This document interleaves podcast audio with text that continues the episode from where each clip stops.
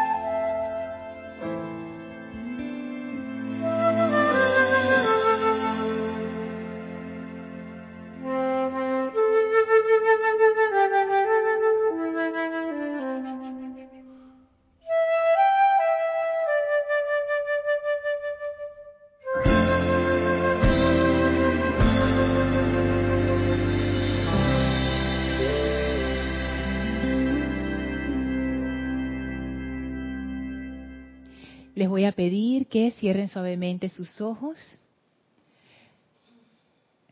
Pónganse cómodos en su cuerpo físico, espaldas verticales, sin tensión. Tomen una inspiración profunda. Exhalen, soltando toda la tensión. Inspiren profundamente. Exhalen. Inspiren una vez más.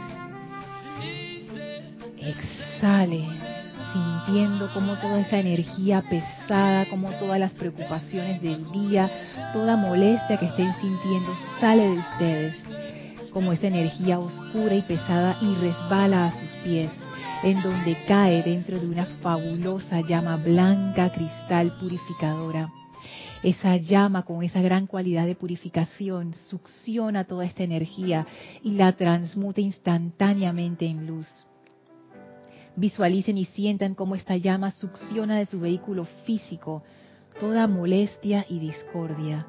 Succiona de su vehículo etérico toda discordia, toda presión, toda energía inarmoniosa. Succiona de su vehículo emocional toda tristeza, todo sentimiento de culpa, todo sentimiento discordante de su vehículo mental. Succiona todo patrón negativo todo hábito de imperfección. Y toda esa energía es ahora liberada, transmutada sin esfuerzo mediante el gran poder de amor de esa llama. Y visualicen cómo esa energía, ahora transmutada, transformada en luz, asciende al lado de ustedes, iluminándolos. Y cómo esa llama también va ascendiendo como un gran pilar hasta sobrepasar sus cabezas, convirtiéndose en un gran pilar de pura llama blanca purificadora, que los envuelve y los protege y va purificando aún más sus conciencias. Esta llama proviene del corazón del amado Maestro Ascendido Serapis Bey. Vamos a sentir la conexión poderosa con el Maestro esa conexión tan poderosa que al abrir nuestros ojos internos vemos que estamos de pie frente al gran templo de la ascensión, rodeados de esos bellos jardines, rodeados de la radiación maravillosa de ese templo. Y ahora junto con el Maestro ascendemos las escalinatas, atravesamos el primer templo, atravesamos el segundo templo, entramos al tercer templo, y en la pared del fondo vemos las puertas corredizas del cuarto templo. Avancen ahora a través de estas puertas, sintiendo esa radiación de amor y victoria. las puertas se cierran tras nosotros y el amado Maestro Ascendido Serapis Bey abre su conciencia, descargando en y a través de nosotros, de nuestras conciencias abiertas, llenas de confianza y de amor, toda la luz que Él es, toda su iluminación, toda su gracia, y nos da la comprensión espiritual para comprender esta enseñanza y hacerla viva en nuestras vidas. Sintiendo gran gratitud por el amado Serapis Bey y por el privilegio de estar bajo su radiación, le enviamos las gracias, tomamos una inhalación profunda, exhalamos y abrimos nuestros ojos. Bienvenidos sean todos a este su espacio, Maestros de la Energía y Vibración. Bienvenida Salomé, de vuelta ya. Bienvenida Elma, bienvenida Maritza. Me pongo los lentes para leer la notita. Por ahora estamos solo en la radio, tenemos una situación con la televisión, así que por favor sintonícense la radio y les aviso cuando estaremos de vuelta en la tele. Gracias a todos los que están sintonizados y conectados a esta clase, muchísimas gracias. Dios les bendice, gracias eh, Isa, gracias Gaby por su servicio en cabina, chat y cámara. La, la presencia de Dios en mí reconoce a Dios victorioso en todos y cada uno de ustedes. Ah, pues tomar el otro, el otro. Listo. Bueno, eh, ay, la música también. no problem. Bueno, eh, seguimos nuestro recorrido por el cuarto templo. Eh, tantas cosas emocionantes que hay para investigar. Y estábamos en la clase anterior viendo parte de un discurso del amado señor Maitreya, en donde, eso está en el libro, El amor sigue siendo el camino, en donde él decía que el santo ser crístico no es un cuerpo, es una conciencia que debe ser cultivada. A través de las energías de tu pensamiento y sentimiento, el santo ser crístico se convierte en la actividad de tu pensar y sentir a cada hora, día, minuto y segundo. De esta manera te elevas a su plenitud. Entonces, siento yo que ahí después de haber atravesado todo lo que hemos visto en las clases acerca de la gracia, especialmente lo de la gracia, y las llaves que nos dan el sentir el amor y la confianza hacia la presencia de Dios, nuestra presencia de Dios. Eso te abre la puerta para una gran descarga de plenitud. Y en la clase más anterior hablábamos acerca de los milagros, cómo hacer un milagro. Y el Maestro Ascendido Jesús nos dio la receta del milagro y realmente es con fe. Pero ¿qué es la fe? La fe es, como quien dice, el producto final de qué? De la confianza y del amor, que se desarrollan a lo largo de mucho tiempo o poco tiempo también puede ser, pero lo que sí es importante es que se desarrolle a lo largo de esa relación, de esa confianza que se va generando con base en la experimentación. Cuando yo quiero desarrollar confianza con alguien, yo me acerco a esa persona, converso con ella, la conozco, tú sabes, todas esas cuestiones. Y el maestro lo asemeja bastante a eso, es lo mismo. Tú empiezas tu relación con la presencia yo soy como si esa presencia fuera tu benefactor. Y la vas conociendo poco a poco. Hay algunos pocos afortunados que pueden relacionarse directamente mediante el amor, que no espera nada a cambio. Está la mayoría, y yo estoy dentro de esa mayoría, en donde hacer ese salto de amor para mí era muy difícil. Entonces yo empecé con una sugerencia del amado Maestro Ascendido Jesús, en donde él decía que uno empezaba a desarrollar ese amor y esa confianza viendo a la presencia como un benefactor que se ocupaba de ti. Un benefactor es alguien que a, quien tú acudes cuando necesitas algo. En nuestra encarnación pudieran ser nuestros padres, las personas que nos criaron, nuestros profesores, nuestros amigos, nuestros instructores, tanta gente, nuestros jefes en algunos casos, o colegas, alguien que te ayuda. Entonces, viendo a la presencia como un benefactor, tú empiezas a establecer esa relación. Cuando tú necesitas algo, acudes a la presencia, haces tu invocación, tu decreto y ves cómo, cómo opera eso. Y con base en ese ejercicio de la ley, en donde tú vas haciendo tu petición y recibiendo respuesta, y a veces tú haces tu petición y no recibes respuesta, y eso es un proceso, eso se va desarrollando en confianza y uno se va dando cuenta que las trabas detrás de los decretos en realidad son de uno. La presencia de Dios yo soy quiere que tengamos todo lo que necesitamos, porque es un benefactor, porque esa presencia de Dios somos nosotros mismos. O sea, no, no hay tacañería en esa presencia. Y es más, el Maestro Ascendido Jesús dice que él, perdón, él tuvo que desarrollar esa confianza en lo que él le decía el Padre, que él así fue como, así fue como que él se conectó a esa energía. Y él decía que él no salía de su casa hasta no tener la convicción de que ese Padre era todopoderoso, no solamente en todo el universo, sino en su vida también. Y que ese Padre no iba a rehusar a contestar su llamado en ningún momento y en ningún lugar. En el momento en que él hacía la petición, él iba a recibir la respuesta.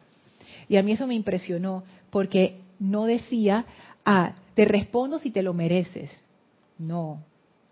En el momento en que yo hago el llamado, ahí está la respuesta. Siempre es una mano de ayuda. Entonces, esa confianza es necesario desarrollarla con eso que nosotros llamamos Dios. Si es algo muy impersonal y muy abstracto, es muy difícil hacer esa conexión. Es muy difícil poner nuestra atención en la presencia si esa presencia es como una cosa nebulosa. No, no, hay forma de anclar la atención, porque la atención es como un ancla, como los barcos, estos grandes, los cargueros que ellos tiran su ancla y es para no moverse. Es lo mismo, ¿cómo tú vas a anclar tu atención en algo si no, si no hay dónde, dónde la pongo? Entonces es importante que para nosotros la presencia yo soy sea algo concreto, algo palpable, es parte de mi vida. Así como mis, los miembros de mi familia, tanto mi familia en esta encarnación como mi familia espiritual, son parte de mi vida, y yo hablo de ellos en el grupo, ellos conocen los, eh, por lo menos el nombre de mi pareja y ellos saben a veces que, ay, no, voy a visitar a mi mamá, no sé qué. Y en mi otra familia ellos escuchan los nombres de la Elma, Erika, Kira, ya ellos saben, ellos saben. Entonces, es lo mismo. La presencia yo soy es parte de mi vida de esa manera, así como mis amigos son parte de mi vida, que yo chateo con ellos, les mando cositas chistosas, me acuerdo de ellos regularmente o no.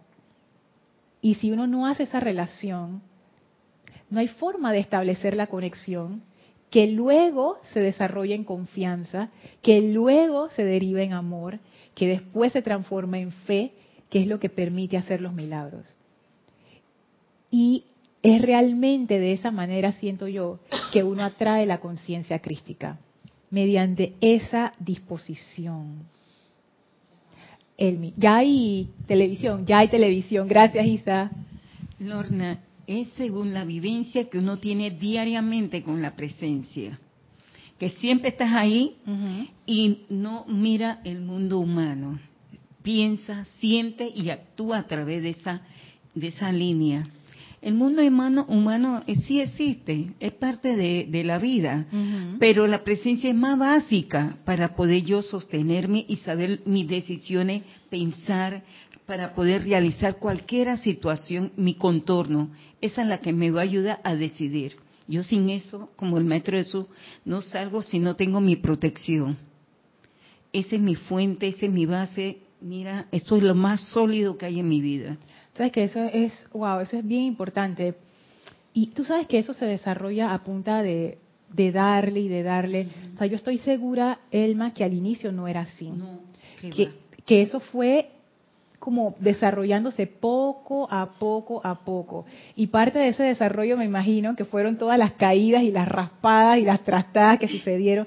Yo siento que el del Maestro Ascendido Jesús fue así también, porque él decía literalmente, yo no me atrevía a salir de mi casa hasta que yo no hubiera hecho ese anclaje. Y cuando tú dices eso es porque ya a ti te han pasado varias cosas que ya tú aprendiste a punta de palo, que eso no es buena idea pero eso se va desarrollando y eso ha de ser parte de nuestra vida como estudiantes de los maestros ascendidos. En serio. Y, que miren, cuanto más leo, tanto más me doy cuenta que los maestros refuerzan tanto ese punto. ¿Por qué? Porque esa fe es lo que te permite hacer la rendición. Si uno no tiene esa fe, tú no vas a rendir la personalidad. No la vas a rendir. porque yo no le voy a dar algo a alguien en quien yo no confío. Es como el ejemplo que siempre pongo. Yo no le doy las, llaves de mi casa a alguien que yo no confío que me va a hacer daño. No lo voy a hacer. Y yo que estoy tan aferrada a mi personalidad, que he estado tan aferrada a ella, apegadísima, no hay forma de que yo, tú sabes, no, yo la suelte si yo no sé en dónde yo voy a caer, si yo suelto esto y, entonces que me ajá, caigo en el piso, en el, en el vacío. Es esa fe, ajá, Isa, la que te permite hacer la rendición. Y ahora les voy a leer algo hermoso del señor Maitreya que está en esa línea. Dime, Isa. Es que me acordaste de otra cosa bien gráfica. Cuando estábamos en los talleres de danza con Nere, ¿recuerdas alguna ocasión cuando de pronto ella te decía, brinca y cáete en mis brazos? Y yo dije, ¿cómo cariño voy ah, a brincar? A mí no me tocó esa. Ah, bueno, al principio fue así cuando hacíamos las presentaciones en diferentes partes. Y recuerdo eso porque había algunos pasos donde de pronto tú brincabas, te parabas y te tirabas en los brazos de Nereida. Y dije, ¿cómo va? Cayó encima de Nereida si Nereida es una mujer, no va a poder conmigo. En, encima de Nelson, no hombre, que va a estar flaquito. Y Nere, me acuerdo que en alguna ocasión sí lo hicimos y ella decía, lo importante es la confianza, yo te voy a agarrar, suelta. Y cuando uno dice, bueno, en mi caso, cuando yo dije, ok, voy, oh, me apañó.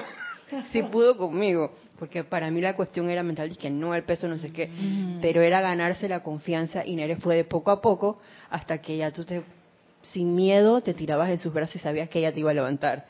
¿Cómo? Yo no sé, pero te levantaba. Pero es que ahí está la cosa, y ese ejemplo es maravilloso, es maravilloso, porque no fue, o sea, a buenas y a primeras tú no sentiste esa confianza. ¿Qué tuvo que ocurrir para que tú sintieras esa confianza, que ella te apañara? O sea, tú tuviste que hacer la cuestión muchas veces hasta que tú puedes decir, claro, pues tú lo haces una vez, pero eso no es suficiente. Y si la segunda vez, y si esta vez fue una, una carambola y la segunda vez sí me deja caer. Muchas veces tuvo que pasar. Y la otra parte buena del ejemplo es que Nereida, ella es bailarina. Ella conoce las técnicas. Ella sabe lo que ella te está pidiendo. Nereida, ella tiene un buen ojo para lo que es el cuerpo físico y ella ha tenido un gran entrenamiento de las veces que yo he conversado con ella o que he escuchado sus clases. Ha sido fabuloso. Las cosas que ella ha aprendido acerca del cuerpo y de cómo la mente condiciona al cuerpo. Es increíble. Entonces ella sabe lo que ella te está diciendo cuando ella dice, yo te apaño. Ella, porque ella ya tiene esa convicción. A ella le ha pasado muchas veces, ella lo ha vivido muchísimas veces, ella enseña a otra gente a hacerlo, ella es una experta. Y cuando ella te lo dice es porque ella sabe que ella puede. Pero es uno el que no cree porque uno no tiene ese entrenamiento y para entonces saberlo, tú tienes que caer en sus brazos muchas veces, muchas veces, hasta que tú dices, ah, ya llega un momento en que tú ya ni piensas y caes en sus brazos. Así es con la presencia. Así es con la presencia. No es, no es de la noche a la mañana y no se puede a punta de fe ciega, porque esa fe ciega es como un cartón. Es como si tú tuvieras un salvavidas de esos que, que están en los barcos, un salvavidas de cartón. Al primer aguacero, a la primera lluvia, a la primera caída al mar, se te moja y se deshace. Eso no sirve, porque esa fe está basada quizás en lo que tú leíste en un libro, en lo que alguien te dijo, pero si no está con la confirmación de tu propia experiencia, no se desarrolla en convicción. Entonces eso es superficial y a la primera se va. Una persona que tiene la vivencia de Dios, mira, esa es la fe que mueve montañas. Esa es. Porque ¿qué le vas a decir a la persona que ha sentido a Dios, que lo ha visto en su vida, lo ha visto actuar? Y cuidado que lo ha visto, como dice el amado Maestro Ascendido Serapis Bey. Ustedes lo ven, ustedes ven a su presencia. Ese es lo que ocurre en el cuarto templo. Es que, ah, que no lo, a ver si lo traje aquí en estas notas. Mm, mm, mm,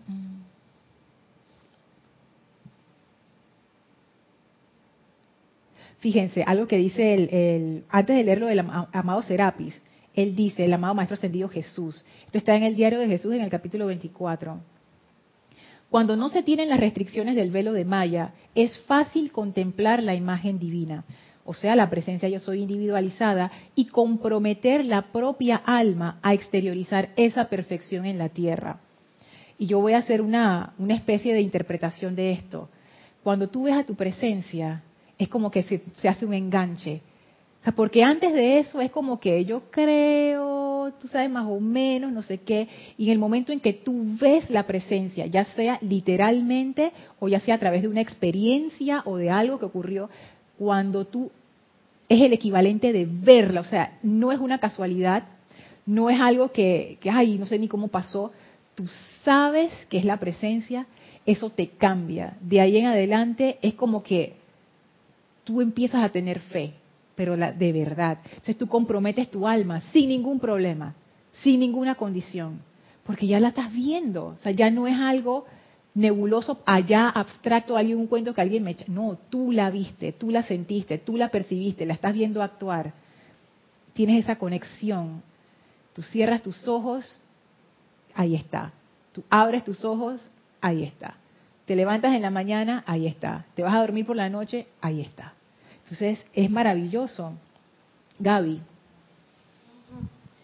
Sí, eso nos pasa a todos, creo yo eso es un proceso que tú tienes que, interiorizar, eso ya va en cada persona, eso es un examen individual. Hay exámenes grupales, pero ese es un examen individual porque es con tu presencia, con tu creador, con tu esencia. Eso a mí me tomó años en reconocer eso y mucha práctica desilusiones, echarle la culpa a la presencia de todo. Pero fíjate, fíjate lo que dice el amado señor Maestro. Hasta Lorna eh, tropezar con la misma piedra que te decía que la piedra se ponía trenzas, que la se ponía peluca y era la misma piedra. Pero fíjate lo que dice el señor Maitreya. Has dicho, eso está en la página 47 del amor sigue siendo el camino, has dicho que tu conciencia le pertenece al santo ser crístico y has hecho una rendición mental. Todavía nosotros no hemos llegado a ese punto, porque cuando tú en realidad haces ese reconocimiento de Dios, es otra cosa. Tu vida es, fíjense, el amado maestro ascendido Serapis Bey, cuando él habla de esta iniciación, déjenme ver si esta es. Mm, mm, mm, Miren esto lo que él dice. Esto está en el capítulo 26 del diario de Serapis Bey. Cuando la causa y el núcleo de la impureza son borrados de la corriente de vida, el amado arcángel Miguel puede entonces con gran facilidad descorrer el velo humano y permitirle a la conciencia externa ver y conocer, ver y conocer su propia presencia yo soy. Y aquí viene la cuestión. Una vez que el individuo ha contemplado y visto lo que él puede ser de nuevo, raramente recaerá en el sueño del alma de las edades.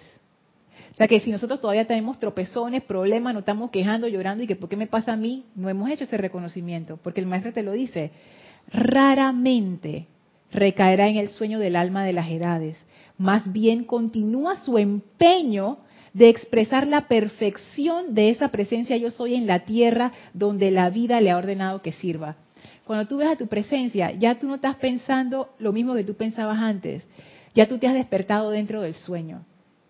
Y ya tú te has dado cuenta y has recordado la razón por la que yo estoy aquí, que los maestros le dicen realizar tu plan divino. Y yo le pudiera decir realizar tu razón de ser la que sea, no importa, que es la expresión máxima de Dios a través de ti, eso es la razón de ser. Y una vez que uno ha caído en cuenta de eso, es como que las prioridades de tu mundo giran completamente. El centro es el centro donde debe estar todo. La máxima expresión de Dios a través de mí, todo gira alrededor. Ahora mismo no es así. Ahora mismo nuestras prioridades es que mi casa, la comida, cómo voy a pagar esto, me siento mal emocionalmente, me siento mal físicamente. Estamos atrapados en el sueño todavía. No hemos realizado que somos esa presencia, porque eso es lo que ocurre en esta iniciación. Y ahora, ahora, mira, justo caigo, gracias Gaby, justo caigo en cuenta de eso. Tú te das cuenta que esa presencia eres tú. Porque yo todavía estaba pensando que tú veías a la presencia, pero es que en realidad no es. Tú te das cuenta que tú eres la presencia. La unificación, la unicidad, aunque sea, dice el maestro, aunque sea por un instante, tú tienes esa experiencia, ya tú no vuelves a ser la misma persona. Elman. La razón de ser, como tú lo dices ahí, de mantener la gratitud, siempre reconociéndolo. Mira, Lorna, siempre te sientes feliz en un mundo de alegría y de todo, de sanación, de todo, porque estás en la gratitud y saber que esa es la razón de tu ser, solamente manifestarlo, Gloria, tú, Lorna. Fíjate que eso de expresar la razón de ser es distinta para cada persona. Sin embargo, siento yo que una vez que uno ha tenido esa experiencia, la gratitud que uno debe sentir, porque tú te das cuenta, lo que antes te asustaba, ya, dejó, estás viendo, o sea, estás viendo, ¿qué es lo que estás viendo? Lo que los maestros dicen a través del velo de Maya. Para ti el velo de Maya se rasgó. ¿Qué es el velo de Maya? Eso es, lo que quiero traer a la clase de hoy, aunque sea brevemente, porque eso es parte de la iniciación del cuarto templo. Que fíjate, Mari, yo no lo había visto de esa manera. Yo había pensado que la iniciación del cuarto templo era que tú tenías ese destello, esa, esa visión del santo ser crístico. Pero el maestro habla que para tener esa visión lo que ocurre es que el velo de Maya se rasga. Y el maestro, es más, él dice, no es que alguien te lo quita, tú lo haces. Pero para hacer eso, ¿qué es ese velo de Maya? Entonces, en lo que les acabo de leer, el maestro ascendido Serapis Bey nos da una pista. Él dice, cuando la causa y el núcleo de impureza son borrados de la corriente de vida. O sea que ya sabemos que va por el, por el lado de la purificación. Hay que transmutar. Hay que transmutar. Y fíjense que acá arriba, bueno, acá arriba en mis notas, quiero decir, en el diario del Mahashohan, en el capítulo 43, él habla de ese velo de Maya que es. Y él dice en este párrafo, cuando el velo de Maya, tejido por los propios seres humanos, partiendo de sus pensamientos secretos, sentimientos, palabras habladas y acciones, separó en conciencia a la humanidad de su propia presencia yo soy, del reino de los ángeles y de los seres cósmicos y ascendidos, la humanidad quedó sumida en un verdadero estado de confusión y oscuridad externa. Sí, eso fue, este, este párrafo lo tomé del relato que hace el Mahashohan acerca de los rezagados cuando vinieron y se dio lo que ellos llaman la caída, la caída de la gracia, y eso tiene mucho que decir, porque caímos de la gracia, la gracia es esa conexión interna, y en el momento en que hubo eso, se cortó la conexión. Y él dice, el velo de Maya, Maya es un término oriental que significa la ilusión, pero en realidad ese término también significa la forma. En la filosofía oriental, las formas, ellos dicen que son ilusión porque detrás de todas esas formas solo hay una energía, un ser, una vida, que es lo que nosotros llamamos Dios. Entonces, ellos lo ven así. Las formas son múltiples manifestaciones de la fuerza una. Entonces ellos dicen, lo que es real realmente es la fuerza una. Todo lo demás es una ilusión. Ilusión es un término bien especial porque ilusión no quiere decir que es mentira. Ilusión es algo que tú crees que es verdad y que no es. Y cuando no es, te desilusiona. Ajá. Ay, se dice Santo Claus cuando te desilusiona. Los niños no existía. Pero fíjense, eso es interesante, ¿no? Porque ellos no es que dicen que la forma o sea, esta mesa, yo, mi auto, las paredes de este hogar, de este santuario, no es que eso sea mentira. O sea, la sustancia luz no es mentira, es parte del cuerpo de Dios. Y lo que dicen es que todas las manifestaciones en realidad son vehículos de la fuerza una. Y que lo que es real es que en realidad todos somos esa fuerza una. Diferentes disfraces, el mismo ser detrás y que eso es lo real. Y que poner tu atención o poner tu felicidad o poner tu esperanza en las formas no es sabio porque las formas siempre cambian. Varía. Varían. Entonces es una estrategia que no te va a llevar a la felicidad porque las formas siempre son cambiantes, porque se están desarrollando continuamente para hacer cada una la máxima expresión de Dios. Entonces, toda tu felicidad está en una situación. Ah, si mi vida se pudiera quedar así para siempre, pero ninguna vida se queda así para siempre. Todo cambia. Entonces, los, los antiguos sabios, ellos decían, poner tu atención en lo real, ahí, anclate ahí, porque eso no cambia. Todo lo demás va a cambiar, eso no cambia. Y ahí vas a encontrar la verdadera felicidad. Y hoy en día, 2018, los maestros ascendidos nos dicen exactamente lo mismo. Ellos usan otro término, pongan su atención en la presencia yo soy. Si ustedes hacen eso, todo va bien. Y fíjense que ellos siempre hacen la relación. Si ustedes ponen su atención en la presencia yo soy, ustedes van a tener toda la opulencia, toda la salud, todo el amor, ¿sí o no? Siempre lo dicen, toda la iluminación.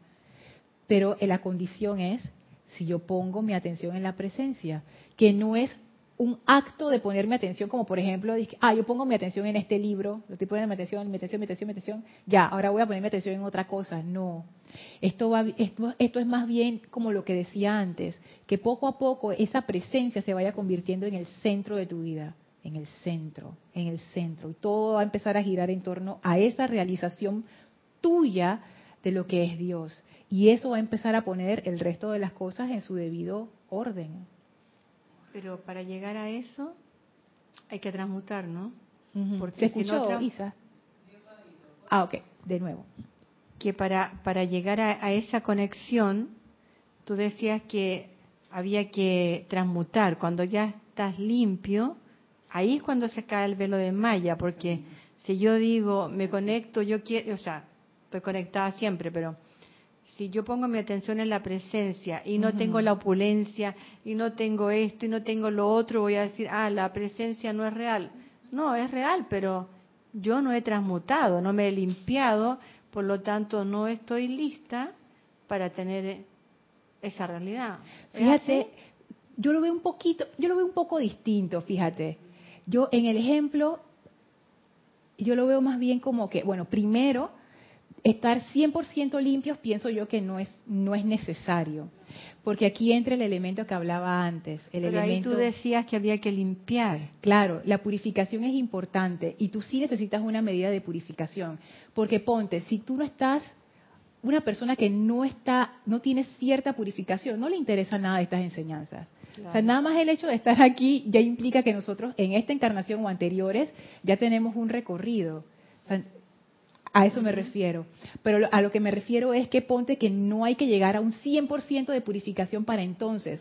Eso es como progresivo. Y lo otro es que cuando hablabas de, yo tengo mi atención en la presencia, pero no tengo la opulencia y eso, entonces quiere decir que todavía me falta. Vamos a verlo desde otro punto de vista. Si tú tuvieras la absoluta convicción de que Dios va a contestar tu llamado, Estaría todo perfecto en mi mundo. Porque tú lo has visto. Cada vez que tú haces el llamado, Dios contesta. Cada vez. Desde una cosa tonta de que necesito un paraguas, pap, hasta, ay, necesito sanación. Ahí está. Si ya tú supieras que eso es así. Es la realización, la realización de esa presencia en ti como ese poder todopoderoso lo que hace la magia, que eso se logra a través de la fe. Yo no sé si ese es el único camino, pero por lo menos es, el que hemos estado explorando hasta ahora. Y ese, eso es una llave que abre puertas. Por eso es que tú ves que hay gente que hace milagros. Necesitaba una sanación y le recé a la Virgen no sé qué del cobre y ¡pa! Se sanó mi hijo, se sanó mi sobrina, me sané yo. Ustedes no han escuchado estos casos, esto se da. Esa es la fe, ¿no? Esa es la fe. Y estas personas yo te puedo asegurar que no eran personas iluminadas, espirituales. Pero ¿por qué se da eso? ¿Por qué se da eso? Las, las sanaciones del Maestro Ascendido Jesús, cuando Él sanaba a las personas, esas personas no estaban ni que purificadas, no sé qué, si no. hubieran sido parte de sus discípulos. Y ni los discípulos del Maestro tampoco estaban purificados. Pero ¿qué era lo que ellos sí tenían? La, fe. La fe. Y las personas en ese tiempo tenían la fe en el Maestro Ascendido Jesús. Y ellos decían, si tú me tocas, yo me sano. Así es. ¡Pa! Se sanaban pero en realidad era exactamente lo que el Maestro Ascendido Jesús les decía. Tu fe te ha sanado. Tu fe, no fui yo. O sea, yo fui un conducto, pero si tú no hubieras tenido esa fe, no te sanas. Si tú no crees en mí, dice el Maestro Jesús, no te puedes sanar, porque la fe en realidad y eso lo dice el arcángel Miguel, lo dice la señora Fe, tú puedes tener fe en lo que sea. Si tú tienes fe en que tú eres un fracasado y que jamás vas a lograr nada en tu vida, así será. Porque tu fe está ahí. Así es. es. Eso es. Y si tú tienes tu fe en que la presencia de Dios te sana, la presencia de Dios te prospera, la presencia de Dios te ilumina, así es. Porque esto es algo, es algo como mecánico realmente. Perdonen si yo lo veo así, pero viéndolo desde un punto de vista de energía, realmente es algo mecánico. Tú lo que necesitas es llegar a ese punto de fe y anclarla en lo que te resuelve, que es la presencia de Dios, que es lo real, que es tu verdadero ser. Gaby. Sí, eh, con respecto a la ilusión, yo la veo desde este punto de vista, es como una interpretación muy tuya, muy subjetiva del, del entorno de que tú vives. Porque puede ser que para mí una situación sea así y para Isa sea asá. O sea, que hay diferentes aristas de un solo, de un solo, en una sola situación. Entonces, cuando uno critica o se lanza a decir y después uno lee las cosas y que, oye, eso no era así, ay, metí la pata. ya Entonces, tarde. sí, y la felicidad que tú decías que uno no la debe de poner en afuera porque obviamente las circunstancias cambian, uno se aferra, ah, mira, yo estoy bien, yo estoy económicamente bien, yo tengo un... ¿Quién dijo eso que eso va a ser para siempre? Eso puede cambiar. Y o, que tiene la, la felicidad puesta en algo que va a pasar en el futuro que son probabilidades que pasen, ¿no? Porque todo es una probabilidad. Entonces, lo digo porque ayer vi Uh, Avengers. okay. Entonces se hablaban de las posibilidades, ¿no? O sea, el Doctor Strange con esto de los mundos paralelos y la cosa y la magia. No, no, no les voy a spoilear. Pero sí, uno no puede poner esa, esa fe o esa felicidad en algo que no se sabe que va a pasar de esta manera o que otra, simplemente la presencia comanda lo mejor pero tú estás poniéndola en que va a ser rojo y qué tal si es amarillo, porque lo tuyo era el amarillo, no era el rojo, o sea, ponla en los pequeños momentos de la hora. Los pequeños momentos van, van construyendo grandes cosas. Ponla ya aquí, sin motivo alguno, como dicen mucha gente de la que creen esto. No tengas motivo para ser feliz, simplemente sé feliz Ah, yo tengo que estar feliz para que me gane la lotería o que tengo que estar feliz porque tengo que tener y tener y tener. O sea, ponla sin motivo alguno ya, aquí, sino cuando vas a ser feliz. Te vas a morir mañana, te mueres, ah, nunca fui feliz. Le dice al tribunal kármico y te dicen, oiga, joven, ¿usted fue feliz? Ay, no, no creo, no creo, porque vas a mentirle a esos seres como que no. Wow, y eso es fuerte, Gaby, porque hay gente que si tú le hicieras esa pregunta, te contestan, yo creo que yo nunca he sido feliz. Exactamente. A mí me echaron un cuento de eso, una persona que contestó así, yo creo que yo nunca he sido feliz. A mí eso me impactó. Me impactó. Helmi. Sí, una pregunta.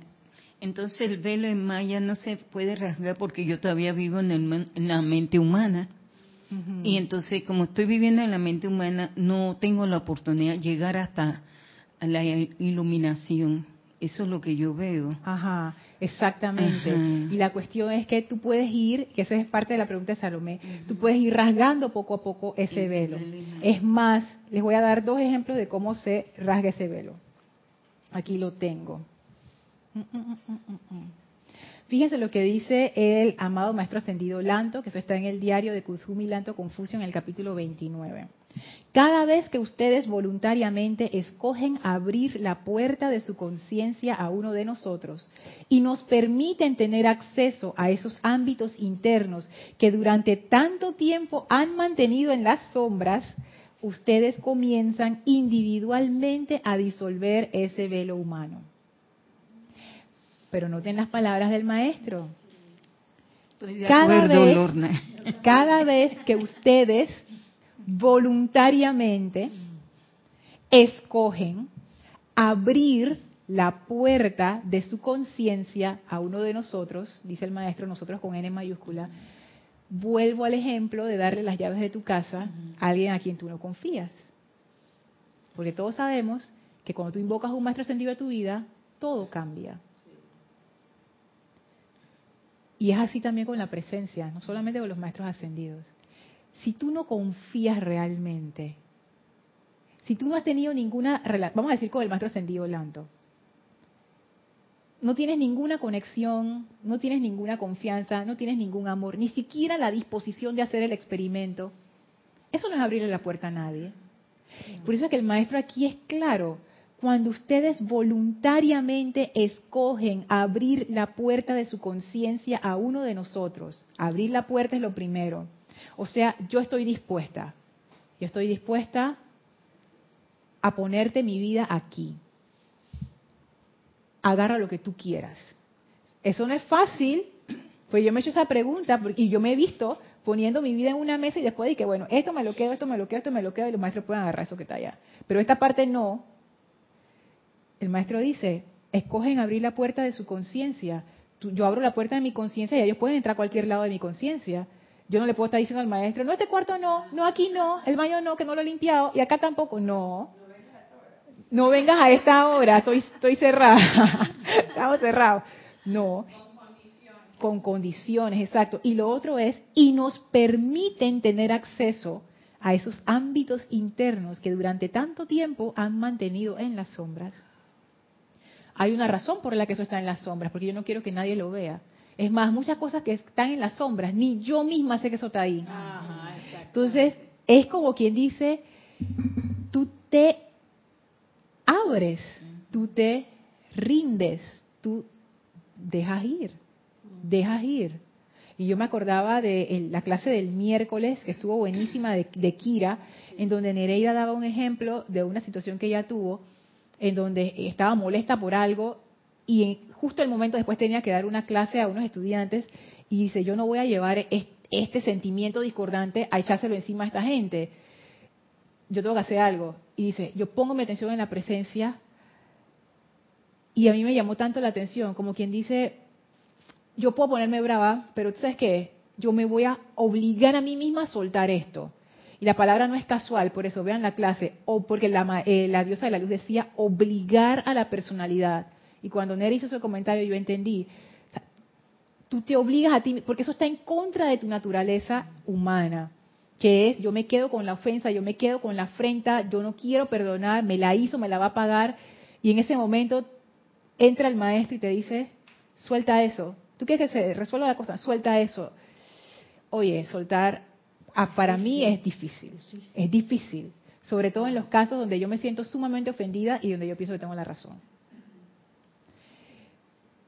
Y entonces... Que eso es como una ley de todos nosotros. ¿Por qué dice que es como una ley? Porque como tenemos tanto ego, eh, siempre es más fácil sentirse ofendido, sobre todo que eh, nuestra atención eh, está a veces en otras personas y tenemos expectativas con esas personas ah. y nos ilusionamos, pero nos ilusionamos y no sabemos que nos hemos ilusionado. Entonces cuando nos desilusionamos, sentimos que nos fallaron. Así es. ¿Verdad? Y con la presencia no es así. Entonces tenemos que sacar esa atención de allí, de no ilusionarnos con las personas, para tener la certeza de, que todo está bien con nuestra presencia. Sí, ya entendí por qué decías que era una ley, porque es así para todos, exactamente. Los maestros dicen que nosotros somos la ley de nuestras propias vidas, que eso en nuestro caso no nos conviene, porque nuestras mentes y sentimientos están tan llenos de discordia que entonces la discordia se vuelve la ley de nuestras vidas y por eso andamos como andamos. Pero esto que dice el maestro ascendido Lanto es realmente una reorientación de tu energía y esa reorientación empieza a disolver ese velo humano. Claro. Entonces esa es una manera de hacerlo. Isa. Ahí entra algo que nos recordaba la amada Madre María en los cinco días de oración. Y es el hecho que mencionaste hace un momento de la experimentación. Porque si yo me caí en un momento dado, ay, a la máquina me caí, ¿cómo me dolió esto? Nadie me lo va a borrar. Pero si yo me caí y yo de pronto pensé, por decir algo, en el Maestro Ascendido Jesús, lo invoqué, al día siguiente mi rodilla estaba como si nada, ok. Me vuelvo a caer, se me olvidó y otra vez sufrí. Si lo vuelves a hacer varias veces e invocas y tú dices, oye, he invocado en tres ocasiones diferentes y me ha resultado, voy anotando eso, esa es una experiencia.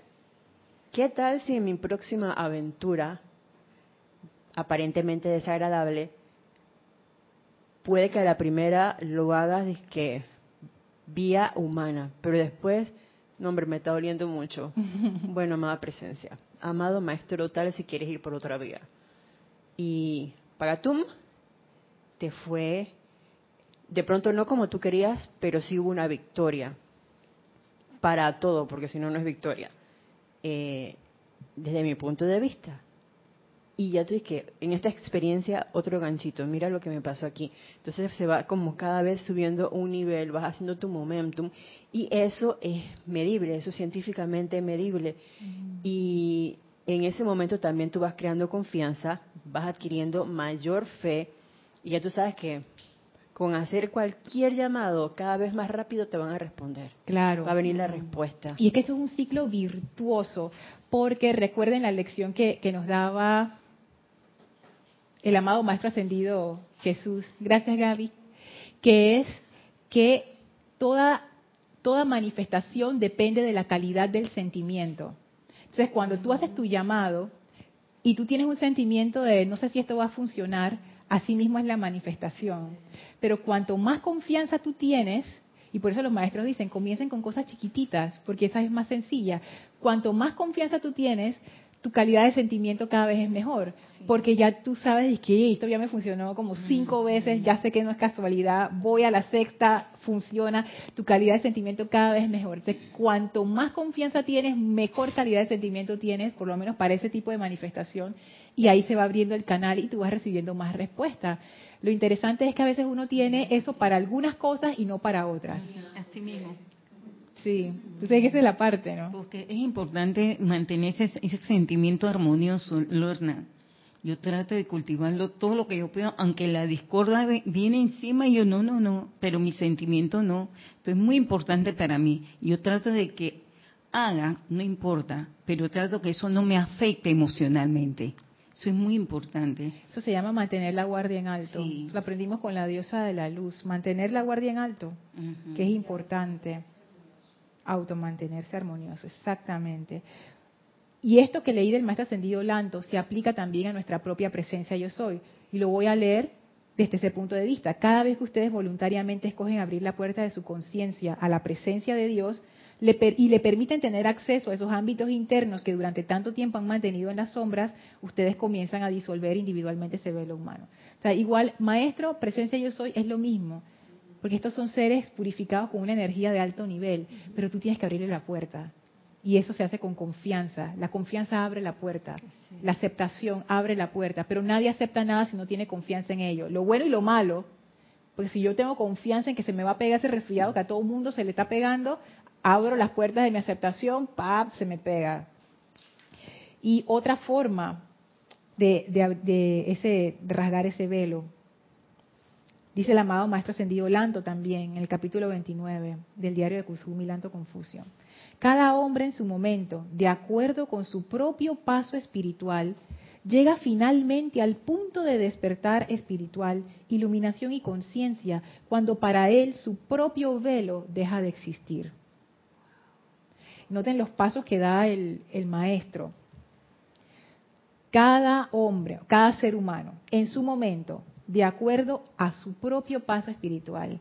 Eso a mí me gusta cómo lo pone el maestro. De acuerdo a su propio paso espiritual. Hay gente que camina más rápido, hay gente que camina más lento. ritmo. Ajá. Eso no es ni bueno ni malo. Es simplemente tu propio paso. Claro.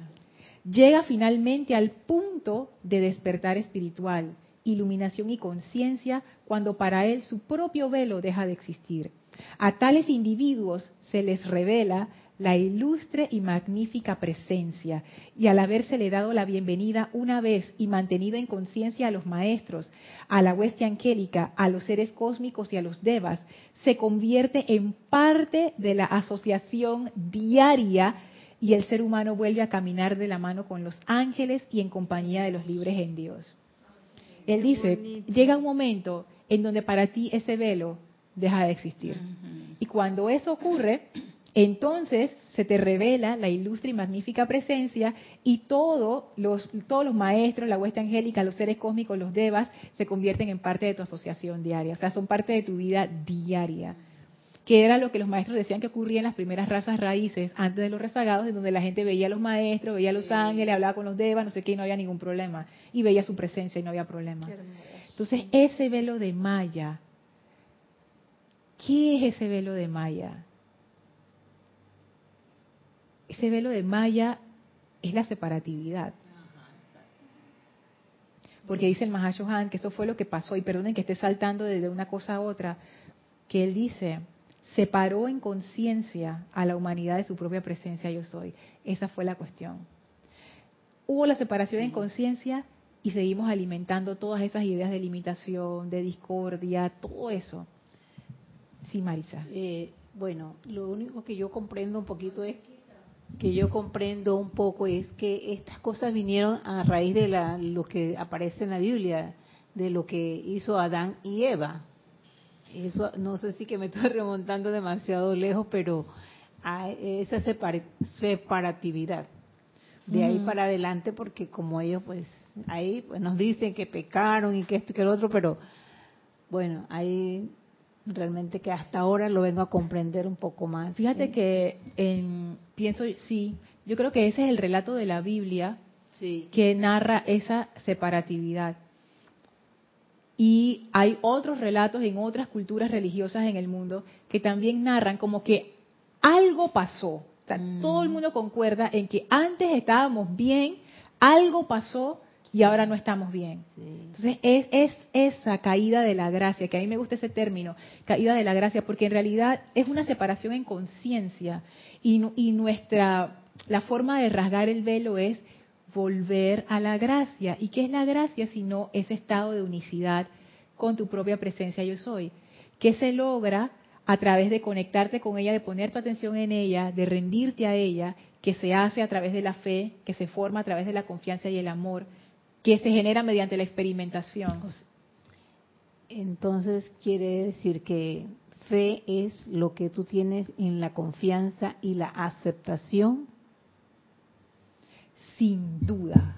Es certeza. Certeza. es la certeza. Certeza. Que esa es la parte. O sea, no hay duda. Pero para llegar a ese punto, ¿Cuánta experimentación uno tiene que hacer para realmente convencerte, pero convencerte de que no hay forma de fallar? Y no es algo intelectual, no es que tú mismo te mientes a ti mismo de que, ay, ahora yo voy a creer en Dios. No, no, es, la rendición, es la rendición. No, es la convicción. Ah, es, por ejemplo, vamos a decir que tú coges un transporte público que tú nunca has estado en Colombia yo nunca he estado en Colombia. Y yo no sé cómo llegar del aeropuerto a Bogotá. Me aterricé en El Dorado, no sé cómo llegar a, este lugar en Bogotá. Y me dicen, yo chateo por ahí, que ¿cómo tú sabes? agarra un, un bus, y que un Uber, yo, yo, yo iba y que más bajo presupuesto. Agarra un bus que dice, yo no sé, eh, la Marina, y ese bus te va a dejar donde tú quieres ir. Y entonces tú te paras y empiezas a ver los buses. Ah, este dice la Marina, este no dice nada. Señora, ¿usted sabe cuál es el bus de la Marina? Ah, sí, vaya por ese pasillo. Aquí está el bus de la Marina. No, no es aquí, es en el otro. Ay, ya la vida. Tú estás dudando, no sabes, no sé qué. Ay, Dios mío, ¿qué voy a hacer? Bueno, agarras un bus que dice la Marina, estás toda nerviosa, agarrada y que ojalá sea por aquí, no sé qué. Se ve como la foto. Ah, llegué al lugar. Ah, listo al día siguiente, vamos a decir que en dos años tú vuelves a ir, aterrizas en el aeropuerto del Dorado y tienes que ir a la Marina de nuevo. ¿Tú tendrías algún problema de ir? No. No. Ya tú sabes, es este bus que dice la Marina se agarra aquí, cuesta tanto, yo me monto, me dejan allá. No tengo ninguna duda. Ya yo sé. ¿Por qué yo sé? Porque experimentaste. Porque lo experimenté, porque ya no tengo esa duda, porque lo experimenté. Sin y lo experimenté de tal manera que ya no queda ninguna duda. Así es. Practicando. Practicando, aplicando, de tal manera que no quede duda. O sea, cuando nosotros lleguemos a una aplicación de la ley, de la ley eterna de la vida, yo me imagino que puede haber otras formas, claro que sí, pero por, esta es la forma que por la que yo estoy yendo en este momento y por eso es que es la que hablo. Cuando nosotros podamos aplicar la ley de la vida, lo que piensas y sientes, esto trae a la forma. Y, y sí, tú sabes cómo funciona, sabes cómo opera, lo has visto pasar, no es una coincidencia, lo has aplicado 70 veces y las 70 veces ha funcionado y tú metódicamente lo estás aplicando, ya tú te das cuenta, hey, esto no es magia, esto no es, no es, esto es, esto es la ley. Certeza. Es la certeza. Ya la vez 71, yo no dudar, si ya yo sé que eso viene.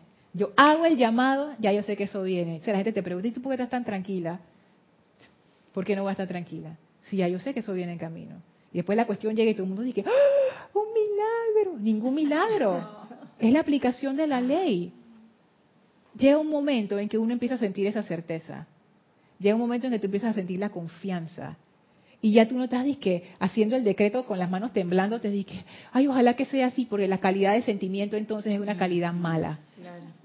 La, la duda, ya para ir cerrando la clase, la duda no es mala. La duda no es mala. Esta, pregunta me la han hecho por, por email varias veces. La duda no es mala. Ay, pero es que los maestros dicen, claro, pero hay que, hay que ver correctamente. Los maestros dicen que hay que sacar la duda. Sí, ¿cómo tú sacas la duda? comprobando, experimentando, experimentando, porque uno lo que lo que yo yo lo yo, lo llegué a hacer, y que yo creo que una vez se lo pedí a Jorge y que Jorge cómo hago, dame un decreto para sacar la duda. Ningún decreto iba a poder hacer eso, porque la única forma de sacar la duda de nuestras vidas es comprobándolo. Cuando los maestros nos dicen no tengan dudas de su presencia yo soy, no quiere decir créanselo, créanselo ahí intelectualmente, es compruébalo exactamente, es la única manera de sacar la duda. Uno duda cuando uno no sabe. Si tú sabes, ya tú no dudas.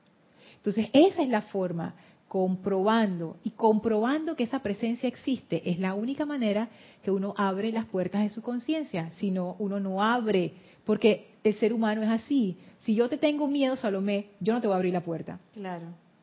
Y por más de que Dios, que no sé qué, Fíjense, a veces uno le tiene miedo a eso que llamamos Dios en los recovecos. ¿Y si no me contesta? ¿Y si me castiga? ¿Y si no me lo merezco? No tenemos la confianza. El Maestro Ascendido Jesús, Él cultivó la palabra, cultivó esa confianza hasta tal punto que Él veía esa presencia de Dios como el Padre. Y Él llamaba, ese es mi papá. Mira, Lorna, eso que tú estás expresando es importante porque cuando yo cambié el sistema de comer, yo me di cuenta, yo misma me doy cuenta de que yo en ningún momento tenía la duda de que yo iba a tener una mejor salud. Y eso fue algo con una certeza.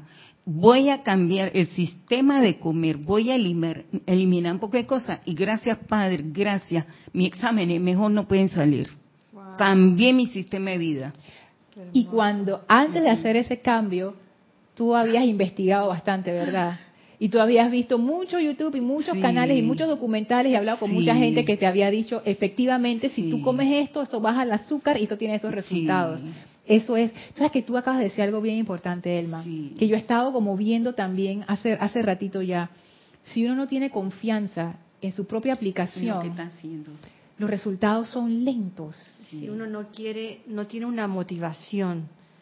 Porque yo yo no sé si este ejemplo será tonto, pero ahora que ahora que estaba en, en Sydney, eh, yo nunca había, cuando llegué, nunca había salido sola, porque siempre en los otros viajes me llevaban y siempre con, con el compañero o la compañera. Pero esta vez eh, yo quería hacer algo y no había nadie que me ayudara. Entonces me dijeron, bueno, una amiga me llevó, por ejemplo, al centro de yoga y me dijo, ya, ahora mira la estación, tienes que hacerlo sola.